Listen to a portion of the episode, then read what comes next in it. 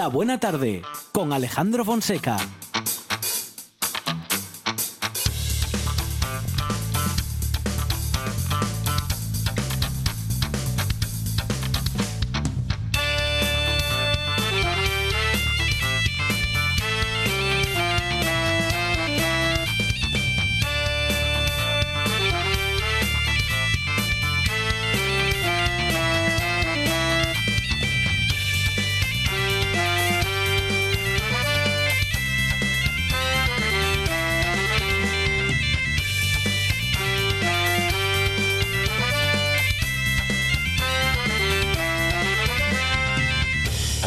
Buenas tardes, son las 4 y 7 minutos de la tarde y esta es la radio del Principado de Asturias.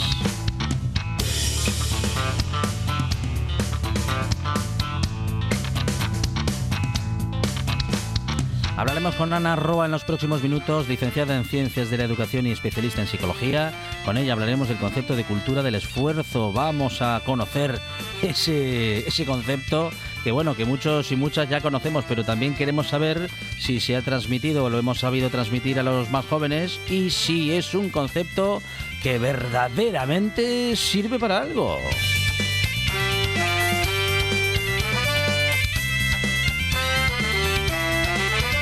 Vamos a hablar del cambio de hora con Jorge Mira Pérez, director del programa Conciencia. Con él hablaremos desde el punto de vista científico de lo conveniente o poco conveniente de ese cambio. Ya lo saben, el día 26 de marzo, eh, justo el último sábado del mes de marzo, a las 2 serán las 3.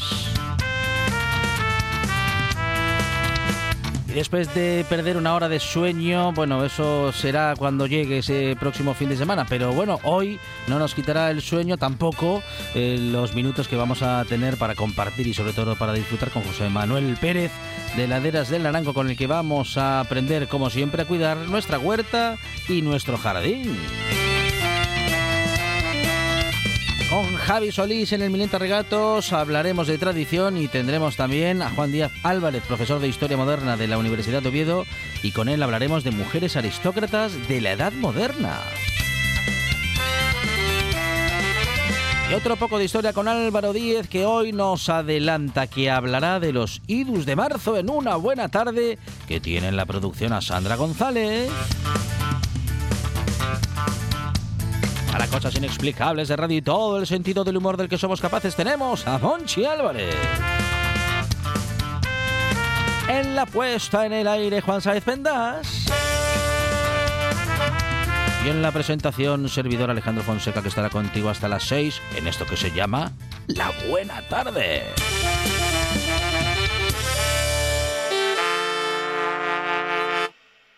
Me gusta la buena tarde.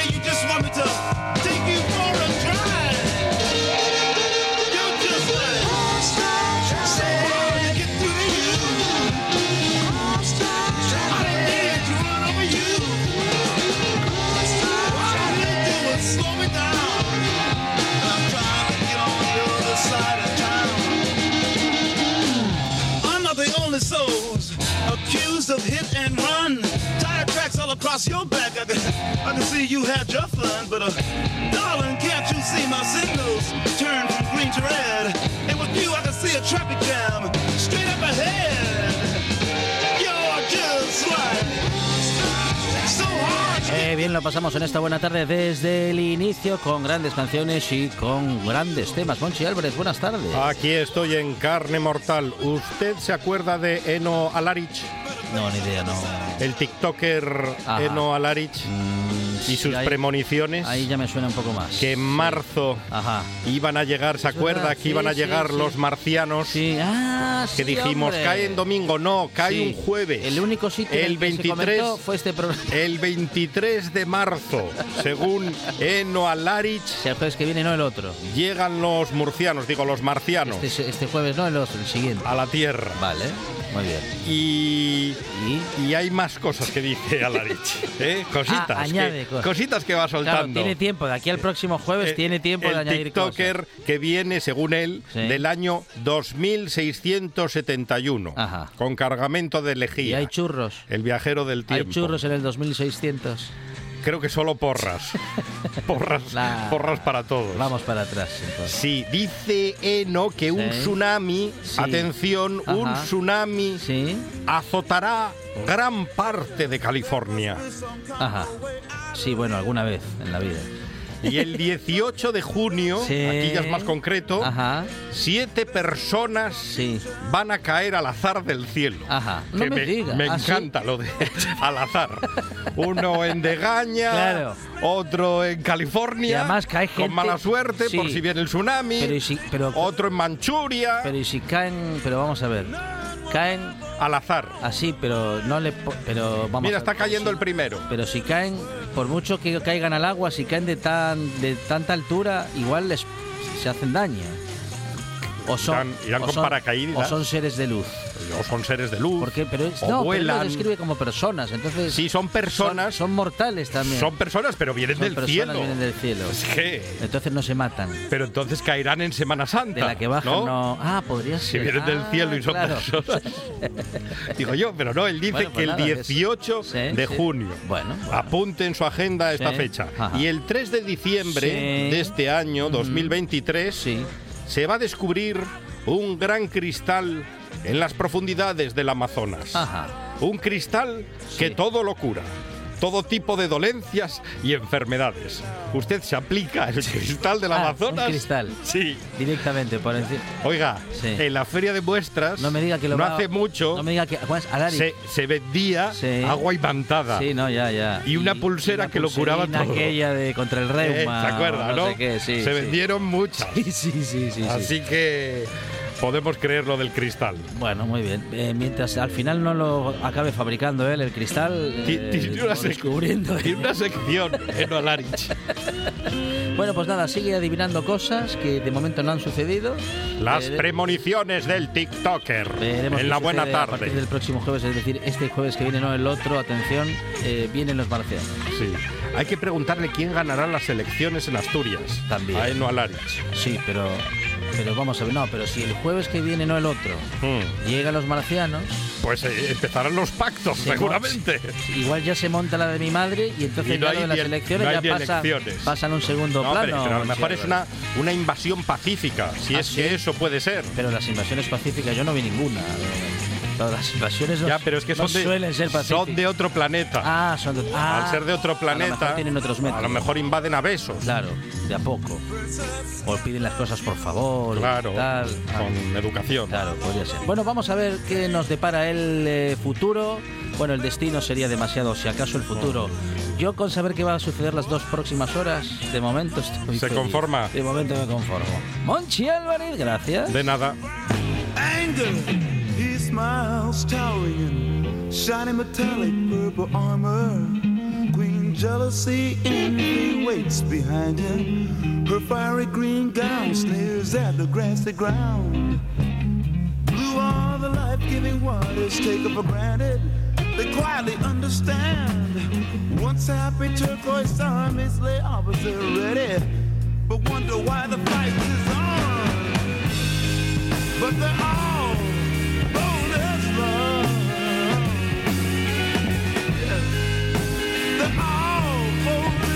Hablamos a continuación con Ana Roa, licenciada en Ciencias de la Educación y especialista en Psicología, que ha escrito Cómo educar en la cultura del esfuerzo. Vamos a ver si este concepto todavía sigue entre nosotros. Eh, dona An- Ana Roa, ¿qué tal? Buenas tardes. Hola, buenas tardes. Bueno, ¿Qué tal estáis? Muy bien, muy bien. Bienvenida a esta buena tarde. Bueno, eh, la cultura del esfuerzo, eh, que viene siendo lo mismo, un concepto muy parecido a la cultura del trabajo. Hablamos de lo mismo, Ana, y no sé si hablamos de un concepto, mm, no sé si en desuso o con, en fin, o con fama de pertenecer a otros tiempos ya. Pues sí, como muy bien dices, es un concepto un poco que digamos parece que se nos ha quedado anticuado. Y la verdad es que hoy en día en esta sociedad eh, hay que reivindicarlo, de ahí el libro, de ahí el libro por eso. Bueno, el concepto de cultura del esfuerzo que está, como decía, cada vez, bueno, pues más presente en el debate público, pero parece que también más ausente en la sociedad o en las nuevas generaciones. Um, es, bueno, y, y aquí quiero yo evitar cometer ese pecado, ¿no? El de, el de, referirme a las nuevas generaciones y echarles ya, digamos que la culpa o dejarles a ellas, a las nuevas generaciones, digo, la, la responsabilidad, ¿no? De, de esta falta de cultura del esfuerzo. A lo mejor nosotros no lo hemos sabido transmitir, eh, Ana. Pues, pues mira, lleva, en realidad es un poquito de todo, es una mezcla de todo lo que comentas. Sí que es cierto que, que la sociedad ahora no ayuda mucho, es una sociedad a golpe de clic, es una sociedad difícil en ese sentido y es cierto que ahora mismo mm, todos, nosotros incluso cada vez más, aunque ya pues tengamos cierta edad, empezamos a dar importancia al resultado en lugar del proceso. Y de ahí que estas generaciones pues aprendan así, aprendan pues a mm, trabajar de una manera mucho mucho más rápida, esperar todo muy deprisa, a, mm, pues no esforzarse, la perseverancia es como si fuera otro lenguaje, la constancia también hay un poquito de todo, efectivamente. Bueno, la constancia, eh, la perseverancia, bueno, en fin, eh, mm. digamos que enfrentarse a la frustración que todas esas mm. cuestiones producen eh, con el bueno, pues con el objetivo de, bueno, pues a lo mejor de lograr algo, pero bueno, no siempre no siempre tenemos esa garantía, pero siempre hay que intentarlo. Efectivamente, de hecho, mira, en el libro trato muchísimo la gestión de la frustración, porque creo que es donde está el mayor problema, y ya no solo en nosotros, sino en estas nuevas generaciones, porque mm, la palabra esfuerzo tiene muchos matices y ellos la perciben, lo perciben como desgaste, cansancio y al final se frustran. Pero ¿qué ocurre? Que en muchísimas ocasiones somos nosotros, especialmente mm, tal y como comento en el libro, es un libro dirigido a familias, a profesionales, al público en general, somos nosotros los que no permitimos a nuestros hijos, a nuestros alumnos, la frustración, porque tenemos todo a la carta para ellos. Y si no conocen la frustración, muy complicado va a ser que conozcan la palabra esfuerzo, porque la frustración está ahí y hay que aprender de los errores. El error es una fuente de aprendizaje equivocarse es fundamental, es ley de vida además. Entonces, si no permitimos que se equivoquen, muy difícil va a ser que aprendan a frustrarse y por lógica pues a esforzarse. Bueno, ¿y es posible fomentarla? Em, bueno, supongo que sí, pero la pregunta mm. es de rigor. ¿Es posible fomentarla en estos tiempos en los que, mm. bueno, está es una es una cultura o una, bueno, en fin, una vamos a decir que una costumbre mm, denostada? Efectivamente, es una costumbre que se ha quedado eh, por ahí escondida, mm, que nos suena incluso a nosotros, pues a lo que decíamos, a desgaste, pero sí, claro que es posible. Em, y de hecho, mm, si nosotros empezamos a educar y a educarnos en muchísimas ocasiones, a educar a nuestros hijos o a nuestros chicos, a nuestros alumnos, eh, lo que decía antes, para, para mm, seguir un proceso, no para obtener todo en el momento. Si planteamos unos objetivos a corto plazo, unos objetivos reales, poco a poco se puede hacer, porque realmente eh, ellos, si, si empiezan a trabajar de esa manera y van consiguiendo mm, eh, los objetivos a cortito plazo y la tarea es una tarea bien hecha em, y una tarea de calidad, poco a poco se van animando y empiezan a conocerlo. Em, son las generaciones de ahora son generaciones que necesitan muchísima motivación, necesitan mucha innovación diaria y sí que es cierto que debemos dársela, pero también debemos pedir que no sea todo en el momento, ni en el aquí, ni en el ahora es donde tenemos gran problema. Ah, esto también tiene que ver con esa inmediatez a la que es, bueno, iba a decir a la que se han ido y a la que nos estamos también poco a poco acostumbrando, ¿no?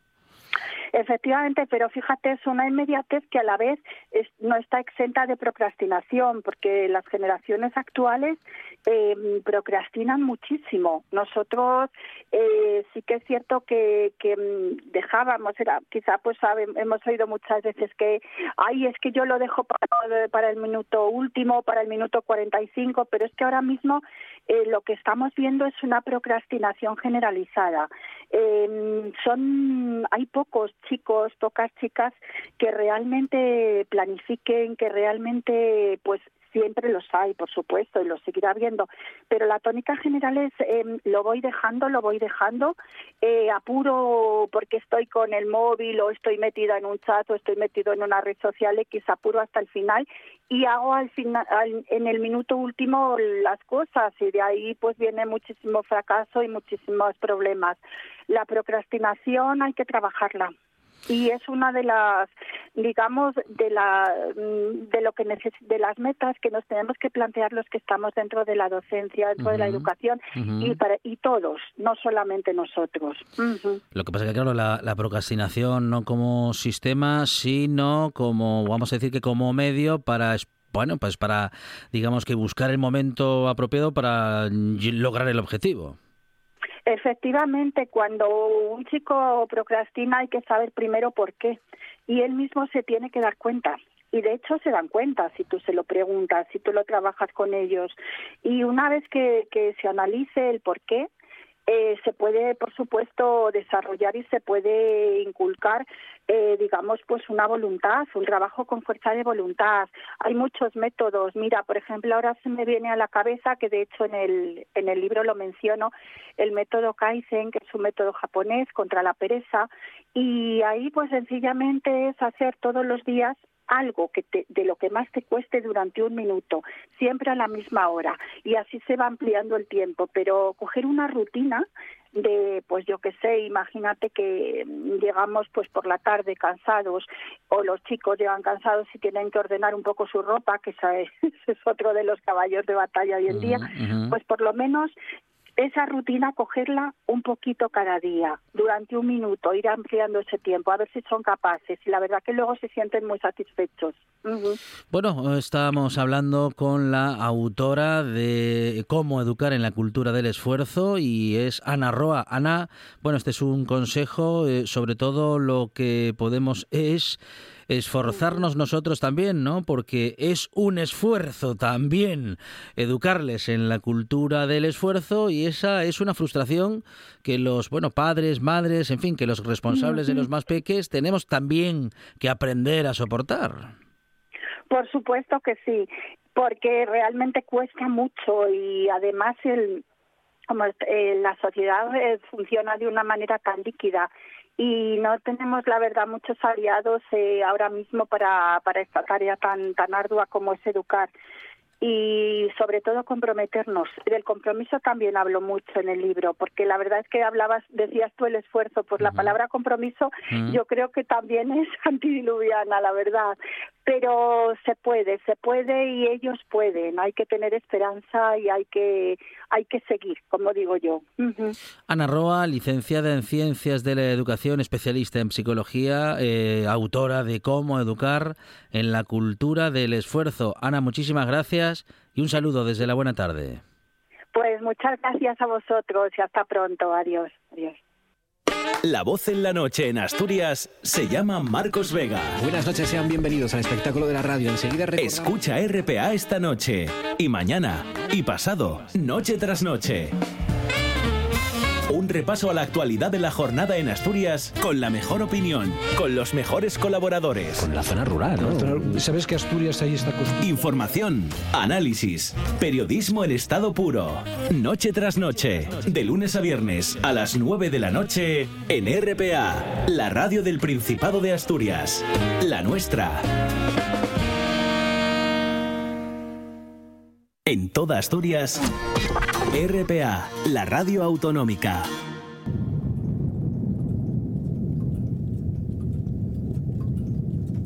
La Buena Tarde con Alejandro Fonseca.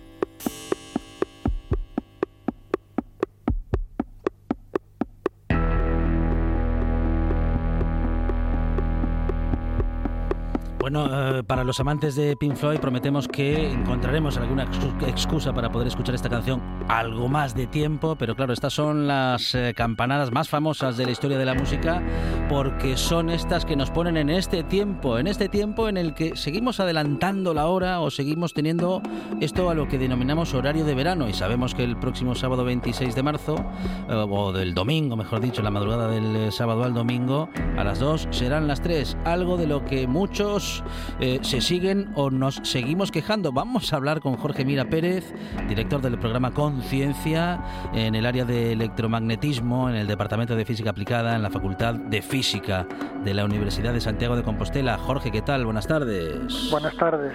Bueno, mm, no sé qué tan conveniente es para nuestro cuerpo esto de los cambios de hora y no sé qué tan conveniente es ir eh, dos horas adelantados a la hora real del sol. Bueno, lo segundo, eh, nosotros no vamos adelantados con nada.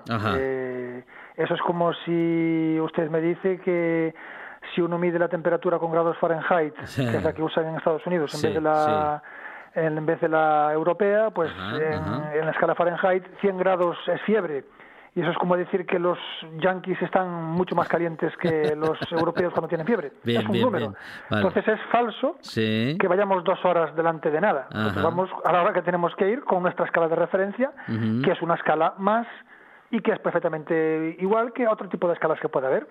Como si otra gente pone un uso horario distinto y va dos horas menos, entre comillas. No habría ningún problema siempre y cuando la gente sepa qué hora asignar a qué momento del día. En, en relación a lo primero, Sí. pues en la relación a lo primero, nuestro cuerpo está acostumbrado, y el de todo bicho viviente, a vivir en un, un, digamos, en una zona de latitud del planeta Tierra donde la- el momento de salida y de puesta del sol cambia y mucho a lo largo del año. En la latitud a la que está Asturias, pues una persona de Oviedo o de Gijón ve como su punto de, de salida del sol le cambia pues como tres horas y cuarto cada seis meses, ¿vale? Entonces es normal que un, un- un gallo de Gijón Sí. pues eh, cante tres horas y pico distinto en junio que en, que en diciembre, porque el sol le sale con esa diferencia. Lo que hace el, el cambio estacional de hora es acoplar nuestro convenio social, que es la hora, para que no tengamos que hacer ese tipo de cambios de otra manera. Si uno no cambiase la hora, Sí. tendría que cambiar los horarios, porque estaríamos en una situación en la cual pues estaríamos de noche en algunas circunstancias y de día en otras. Y eso lo hacemos con un cambio brusco que damos de una hora. Bueno, eh, son muchos los que piden que este cambio se elimine, al menos este, el que vamos a hacer, el de adelantar la hora eh, para, bueno, eh, dicen, unos dicen que para una cosa, otros dicen que para otra, y al final no nos queda muy claro cuál es la aplicación práctica de este cambio de hora. Bueno, primero, cambiar, si a la gente no le gusta cambiar uno, si cambias una vez tienes que cambiar otra, ¿no? Porque si, Ujú. está- si cambias solamente una vez al año, la armas, ¿no? Sí, Entonces sí, tendrías sí. que cambiar siempre dos veces. Cambias una vez en la estación, cuando vas de primavera a, a verano, y otra cuando vas de verano a invierno. Si tú no cambias eh, la hora, lo que va a ocurrir es que vas a ver que cada vez el sol te sale antes. Entonces llegará un momento en el cual, en junio, pues las personas se levantarían y verían el sol muy alto y estaríamos empezando el día ya con retraso. Porque el ser humano ya no hace lo que hacía antaño. Antaño, cuando vivíamos en cuevas, la gente se levantaba cuando veía los rayos del sol. Hoy no. Hoy se levanta y se acuesta en función de un aparato mecánico que es el reloj que no entiende de estaciones. Por lo tanto, nosotros nos- nos estamos desfasando diariamente con respecto al Sol. Porque el reloj no entiende de estaciones y el, planeta sí que entiende de estaciones. Entonces, si no corregimos el reloj, nos estamos desfasando continuamente. Lo que se hace con el cambio estacional de hora es corregir un poco ese desfase. La respuesta, ¿qué pasaría si no hiciésemos el cambio estacional? Pues que estaríamos desfasadísimos en junio.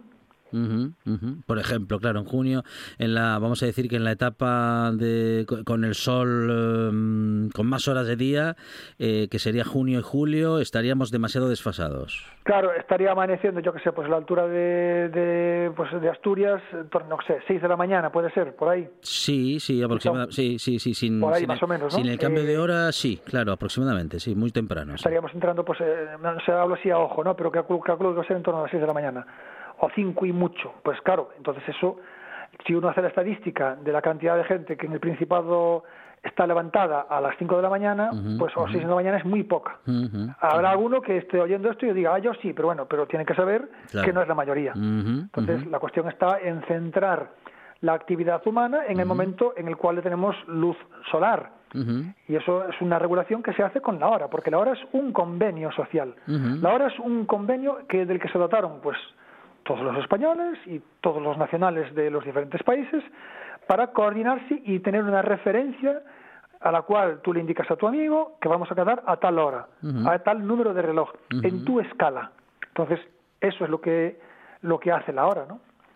Um, ¿Y qué sucede cuando, justamente en esa época, justamente, ¿no? Eh, junio, julio, agosto y bueno, ya a partir de, de, julio y agosto los días, vamos a decir que bueno, se empiezan a, cortarse de una manera ya eh, un poco más eh, notable, pero con ese adelanto de hora tenemos que a las diez y media y en algunas zonas de España incluso a las once, once menos cuarto, todavía hay bastante luz diurna. Esto para nuestro mm, para nuestros usos y costumbres, ¿cómo funciona?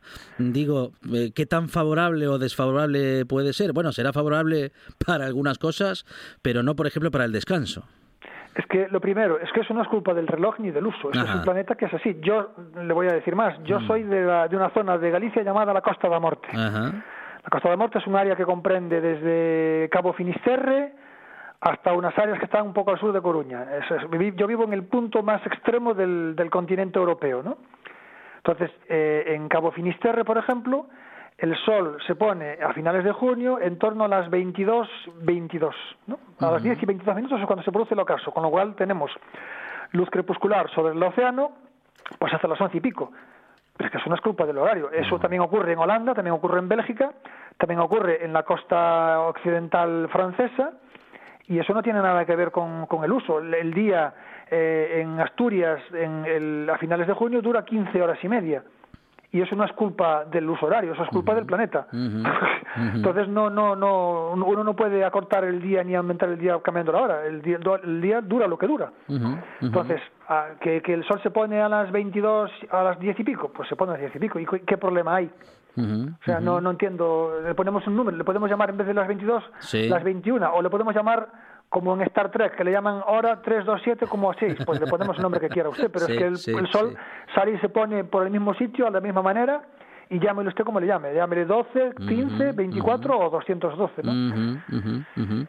Ah, bueno, claro, lo decía un poco, vamos a decir que en función de, bueno, pues de los usos y costumbres de comidas o de cenas, sobre todo de cenas o de hora de terminar, de, de finalizar nuestra, nuestra jornada laboral, mm, si, si esperamos a cenar cuando ya cae la noche o cuando más parece que está cayendo la noche, pues cenamos cada vez más tarde es que vamos a cenar cuando tenemos que cenar. Es que no cenamos más tarde ni más temprano. Cenamos cuando se pone el sol o cuando uno tiene que valorar si cena cuando se pone el sol o después de poner el sol. Pero es que el punto de puesta del sol no es el mismo el 24 de diciembre que el 24 de junio. Entonces, no podemos aspirar a que, el, planeta Tierra se ponga derechito siempre a la misma hora, porque eso no es posible. Lo que hacemos con el cambio estacional de hora es procurar que el número que usamos para tener esa referencia familiar, social, sea más o menos estable y por lo tanto hacemos el cambio estacional de hora. Si no hiciésemos el cambio estacional de hora, sería bastante complicado poner una hora de reloj fija todo el año. Entonces ahí sí que sería un descuadre tremendo. Y es que la mejor receta para esto, la mejor observación experimental que tenemos es con las horas de los comercios. Los comercios, antes del, del cambio estacional de horas, de, hacerlo oficial, tenían un horario de invierno y un horario de verano. Ya en las Cortes de Cádiz, en 1810, sus señorías establecieron un horario de invierno y un horario de verano, además en las mismas franjas del mes que tenemos nosotros sobre el cambio estacional de hora, y en aquella época no había ningún problema de energía eléctrica ni nada, pero tenían que cambiar la hora porque si no, eso se descuadraba completamente. O sea, el cambio estacional de hora hace algo que si el cambio estacional de hora se suprime, habrá que corregir de otra manera y la otra manera sería cambiando los horarios. Entonces, la gente tendría unas horas de cena en verano y unas horas de cena en invierno y sería exactamente lo mismo que tenemos ahora. bueno, bien, bien, interesante el planteamiento y el análisis que hacemos o que está haciendo con nosotros Jorge Mira Pérez, director del programa Conciencia en el área de electromagnetismo en el Departamento de Física aplicada en la Facultad de Física en la Universidad de Santiago de Compostela por lo tanto, eh, podemos confirmar que este cambio de hora nos permite aprovechar más y mejor las horas diurnas y aprovechar, bueno, pues eso, mejor la luz del sol para nuestras actividades, incluyendo las de ocio. Sí, claro. Bueno, yo lo dije. Yo fui miembro de la comisión del Gobierno de España para el análisis de la hora oficial. Fui uno de los 12 expertos del comité y lo dije claramente es que lo primero es darse cuenta de que vivimos en una latitud a la cual la duración del día y de la noche cambia muchísimo además. La amplitud del día cambia como seis horas y media o incluso un poco más a la latitud de Asturias cada seis meses. Y por lo tanto, con, ante ese cambio tan acusado en la duración del día y en las condiciones de iluminación solar, uno tiene que poner una medida del tiempo que sea variable, porque si no es que nos volvemos locos. No se puede tener un piñón fijo de horario todo el año porque estaríamos desfasándonos pues como tres horas y pico mínimo eh, cada seis meses. Entonces eso no tiene sentido. Lo que tiene sentido es hacer algún tipo de corrección. Y si el gobierno y si los gobiernos no la hacen, la sociedad ya eh, indirectamente las tendrá que acabar haciendo. Lo que pasa es que la sociedad, si lo hace de manera caótica, es todo un desorden, porque entonces la gente cambiaría en sus familiares, en sus familias, en sus comercios, pues de horario de horario de invierno a horario de verano, de manera no sincronizada. Entonces habría un auténtico colapso, sería un desorden. El cambio estacional de hora hace eso de una manera ordenada. Desde que se ha hecho el cambio estacional de hora, ya no hay más aquello de horario de invierno y horario de verano en horarios de apertura y cierre. Ya no lo hay. ¿Y cuánto nos afecta, digamos que, bueno, pues en lo, en lo personal respecto del descanso, eh, bueno, tanto cuando, vamos a decir que, entre comillas, cuando añadimos una hora o nos quitamos una hora del día, en este caso sería, entre comillas, como digo, quitarnos una hora cuando la adelantamos de las dos a las tres. Eh, ¿Cuánto tiempo tardamos en, en hacernos a ese cambio? Bueno, eso ya es una cuestión un poco más aguda. Claro, está el tema de que como hacemos la transición hmm. eh, de un escalón de una hora, claro, entonces eso, pues hay gente que, ha estudiado el tema y dice que hay unos efectos que duran días, ¿no? Pues desarreglos, que si los niños pequeños tardan un, tiempo en, en adaptarse, bueno, hay muchísimos estudios, los porcentajes que se dicen a veces no son los digamos, ortodoxos, porque, bueno, de hecho vamos a sacar una investigación dentro de unos 15 días, que, bueno, espero que os llegue a TPA, en la cual analizamos la estadística de las incidencias de ese tipo de estudios. Y, bueno, pues hay un efecto, en algunas personas que sean muy sensibles, pues podrá haber un efecto, sin duda, por el hecho de tener ese salto de una hora. Es como si uno trasnocha un día una hora, claro. ¿sabes? O si se va a la cama una hora, bueno, pues uno tiene que valorar cómo le afecta a su cuerpo cuando un día se queda viendo la tele o oyendo radio TPA una hora más de lo normal, cómo le afecta al día siguiente. Pues es una cosa parecida, es trasnochar una hora. Bueno, entonces eso que tendrá algún efecto, pues sí, pero lo que dicen la mayoría de los estudios con un tamaño bastante considerable y, decente, pues dicen que eso desaparece ya a los pocos días. ¿no? Es el pago que tenemos que tener por estar viviendo en una sociedad coordinada que necesita hacer estos ajustes con un escalón de una hora, porque la hora es la medida que tenemos usual para nuestra sociedad. Si viviésemos en la selva y viviésemos en armonía con la naturaleza, no tendríamos que hacer eso, porque nos levantaríamos hoy, pues un minuto y medio más tarde que mañana, ¿vale? Porque mañana el sol va a salir un minuto y medio antes que hoy. Entonces, si quisiésemos ser puristas al extremo, pues tendríamos que tener mañana pues una hora de levantarnos un minuto y medio más temprano que hoy, ¿no? para adaptarnos a esa curva de evolución que tiene el Sol a lo largo del año. Pero claro, esto sería en el caso ideal que viviésemos en las cuevas y oiga, oiga pues el que quiera pues, podría hacerlo y ahí sí que viviría perfectamente alineado desde el punto de vista circadiano. Pero como la mayoría de la gente vive en sociedad armonizada con su entorno y con unas franjas que se pactan, que son las horas, tiene que hacerlo de esta manera, porque no podemos ir cambiando el reloj un minuto y medio cada día, por lo menos en estos días del equinoccio. Será interesante hablar de ese estudio, ojalá que podamos eh, hacernos con él en el equipo de redacción de esta buena tarde y será muy, muy interesante comentarlo con el eh, director del programa Conciencia en el área de electromagnetismo en el Departamento de Física Aplicada en la Facultad de Física de la Universidad de Santiago de Compostela, don Jorge Mira Pérez. Eh, profesor, muchísimas gracias y un saludo desde la buena tarde. Pues un, placer y un saludo para toda mi gente de Asturias, que tengo mucha gente y familia incluida. Muchísimas gracias. Chao. Un abrazo. 78 consejos, dos horas de radio, noticias, historias. Cada tarde, de 6 a 8, directo a Asturias, en RPA.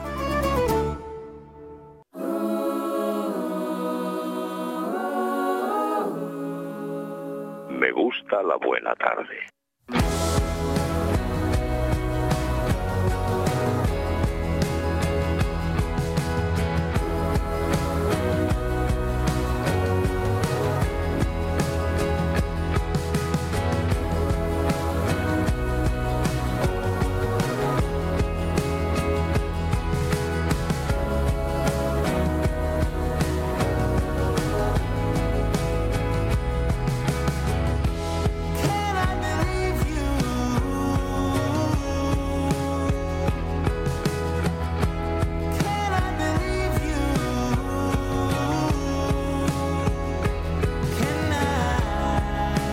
Estamos en las laderas del Naranco. Bueno, nos acercamos a las laderas del Naranco. Con nuestro jardinero fiel. Sí, señor, José Manuel Pérez. José, ¿qué tal? Buenas tardes. Hola.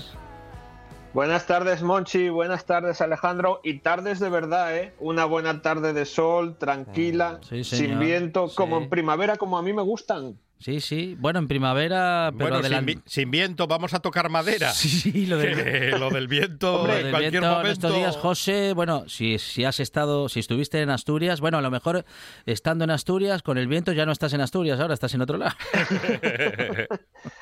Tengo que decir que yo aquí en Oviedo ayer eh, pasé una tarde eh, con un buen vendaval sacudiendo toda la tarde sin sin pausa. Y sin embargo, hoy es una tarde muy tranquila, como mm. me gustan a mí, como esta primavera que se está acercando ya, que faltan muy poquitos días.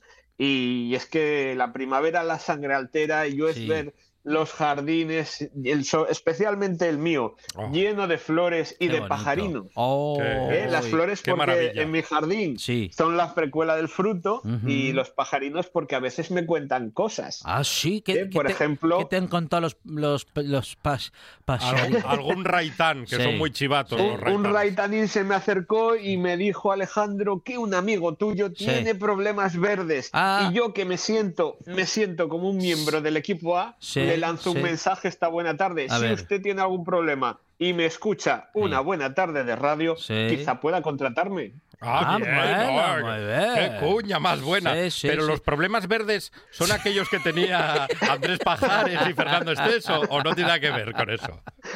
Bueno, yo llamo problemas verdes a los problemas que puedas tener con las plantas del jardín. Ya en ah, otros jardines no me quiero meter. Vale, vale. pues efectivamente, ¿eh? nos eh, llegaba alguna consulta que comentábamos en estos días con José Manuel Pérez, preparando la sección eh, respecto de, bueno, mm, de, de, esas, ¿cómo se llaman esas enredaderas? que se van metiendo entre, bueno, eso, en estructuras y que hacen de sombra y que luego... La hiedra. ¿Cómo se llama eso, José? Pues mira, yo te voy a decir una cosa. Tengo unas fotos que voy a compartir dentro de poco en mi perfil de Instagram y que luego os etiquetaré para que podamos compartir y comentar con todos los oyentes de la buena tarde.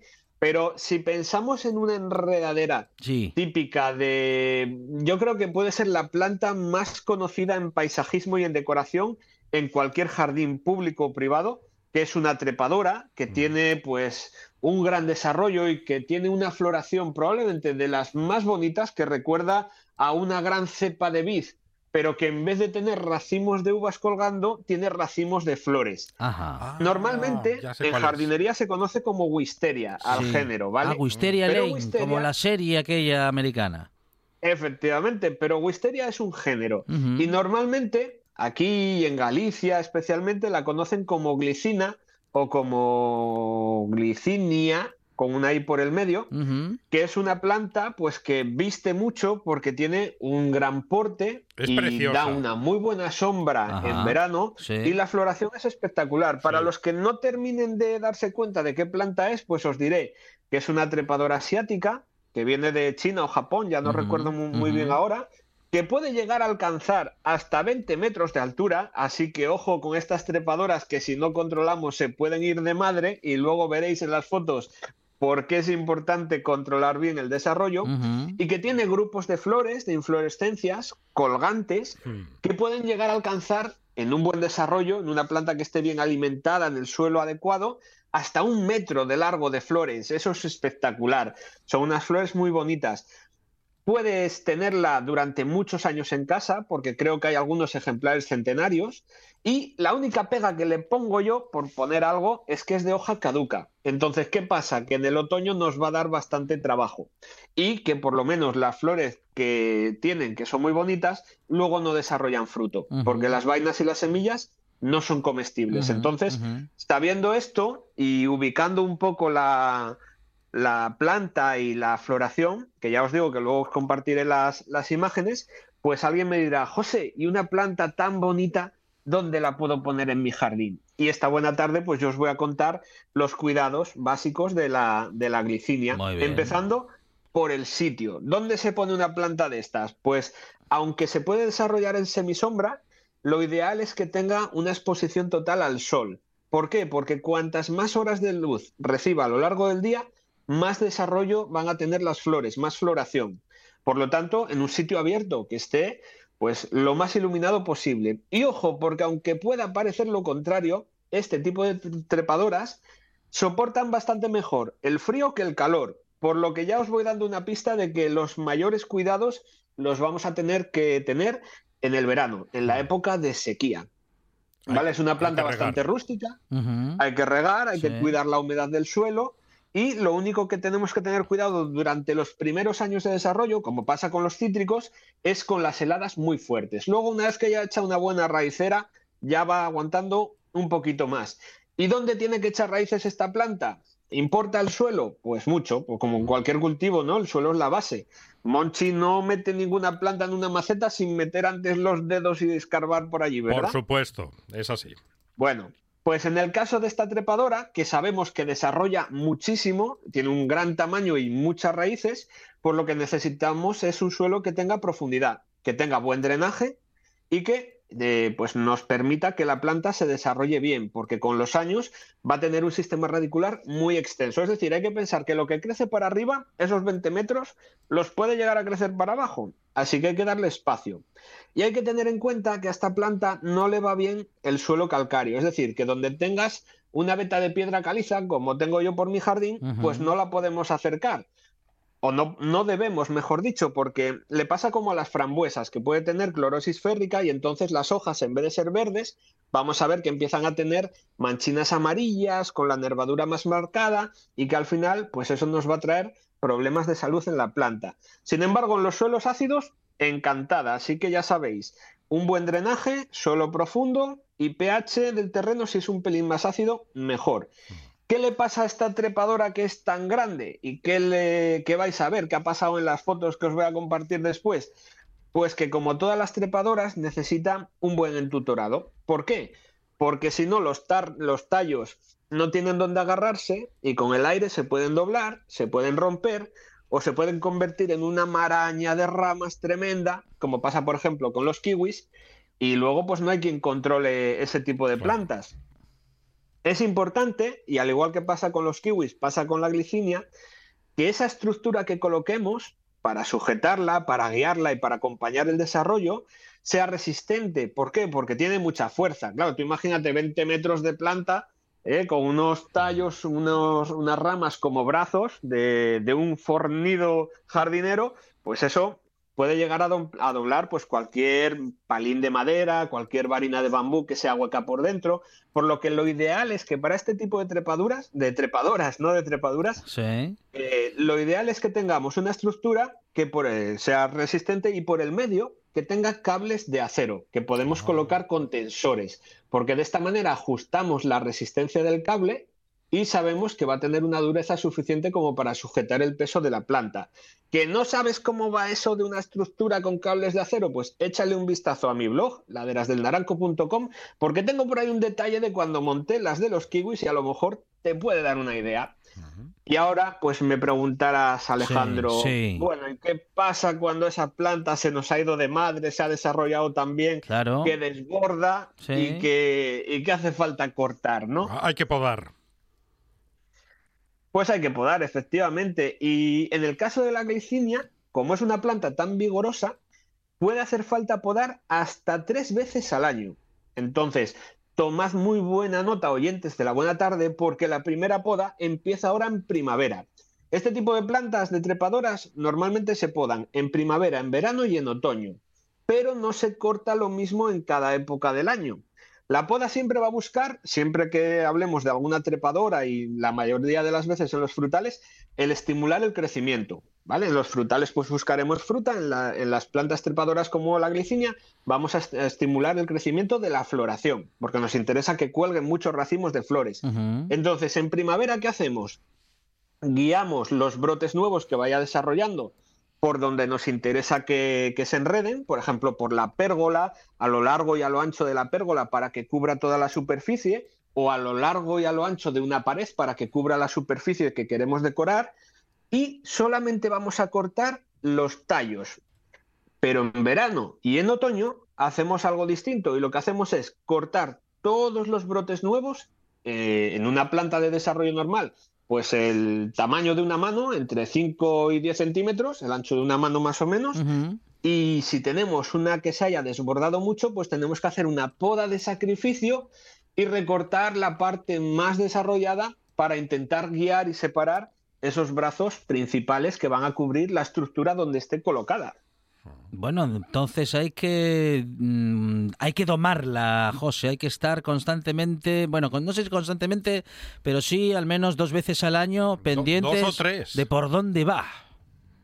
Efectivamente, al final la naturaleza es observación y lo que tenemos que hacer es estar pendientes de la planta eh, durante todo el año, ver cómo se comportan las diferentes estaciones, tener cuidado con los riegos en otoño, en primavera, y en invierno, pues hacer un riego suave, puede que una vez a la semana sea suficiente. Y luego en verano sí que tenemos que estar tanteando un poco, que va a necesitar más humedad y cuando veamos que se desarrollan las flores, vamos a tener que estar un poco más pendiente de las necesidades de la planta. Y durante la primavera, desde el inicio de la primavera hasta finales del verano, hay que ir controlando todos esos crecimientos, porque si la planta tiene un buen suelo con buenos nutrientes y el riego es adecuado, va a crecer mucho y vamos a tener que hacer podas en verde para controlar un poco que no se vaya de madre. Y alguien me puede decir, José, acabo de buscar la planta esta porque lo estabas comentando, estaba buscando en Google y me encanta, pero ¿qué pasa si es una planta que yo quiero tener en casa, pero no tengo jardín? ¿Se ah. puede tener en maceta? Se puede, se puede. Se nos sube por las paredes como, como los niños el domingo a las 7 de la tarde. Claro, pues vamos a, vamos a dar una alegría a la gente que nos esté escuchando. Ah, una planta de estas tan grandes, que tiene un desarrollo tan grande, al igual que puede pasar con una cepa de vid, que hablábamos hace tiempo de los emparrados y, de, y del tener o no tener plantas de vid en casa, pues también se puede tener en maceta. ¿Cómo lo conseguimos? Pues controlando que no crezca demasiado. En este caso vamos a tener que podar mucho más. Y a pesar de lo que crece y de lo que crecen las raíces, lo que podemos hacer es hacer un trasplante normalmente bianual. Se suelen hacer cada dos años. Cambiamos de maceta, en este caso más que maceta hablaríamos de macetón.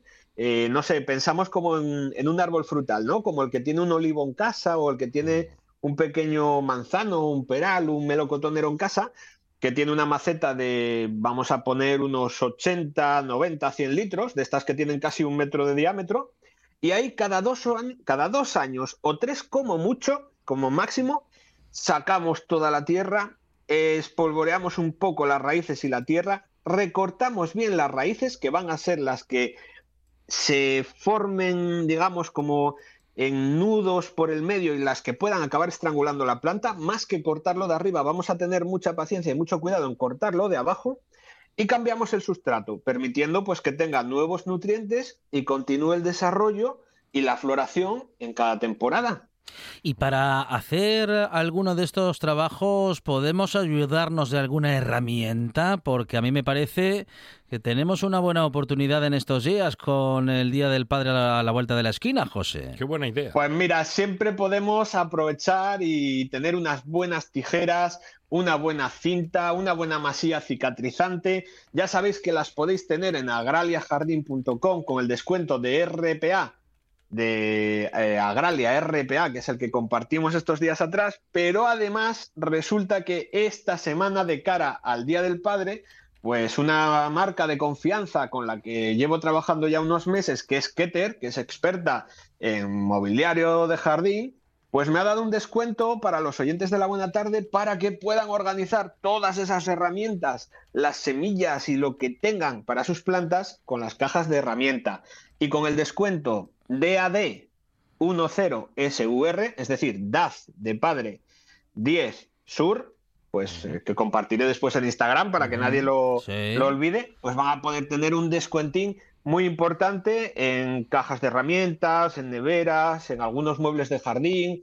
Bueno, vamos, que lo tienen que aprovechar porque es un regalazo lo que pueden hacer. Regalazo. Bueno, hay que estar pendientes de, la, de ese perfil en Instagram de Laderas del Naranco con José Manuel Pérez, porque así podemos acercarnos a ese descuento y a lo mejor pues hacernos con alguna herramienta que nos pueda valer para cuidar nuestra huerta y nuestro jardín, para hacer algún trabajo y sobre todo, sobre todo, bueno, pues para poder crear alguna buena sombra si tenemos jardín jardín eh, o tener, bueno, pues plantas o pequeñas huertas. Claro, con José Manuel Pérez de Laderas de Naranco estamos aprendiendo muchísimo en estos meses y también sigue activo, como decías, José, el eh, descuento en Agralia.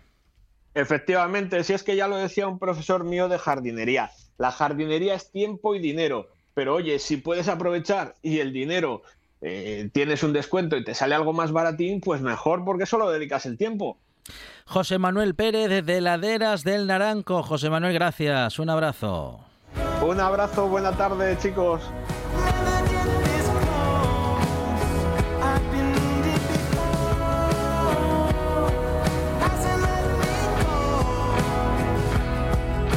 Pues ya podamos todo lo que había que podar, o al menos ya sabemos que tenemos que hacerlo, Monchi Álvarez. Hay que seguir podando. Hay que ponerse a ello. La poda nunca termina. Llegan las noticias de las 5 de la tarde, tras lo cual esta buena tarde sigue.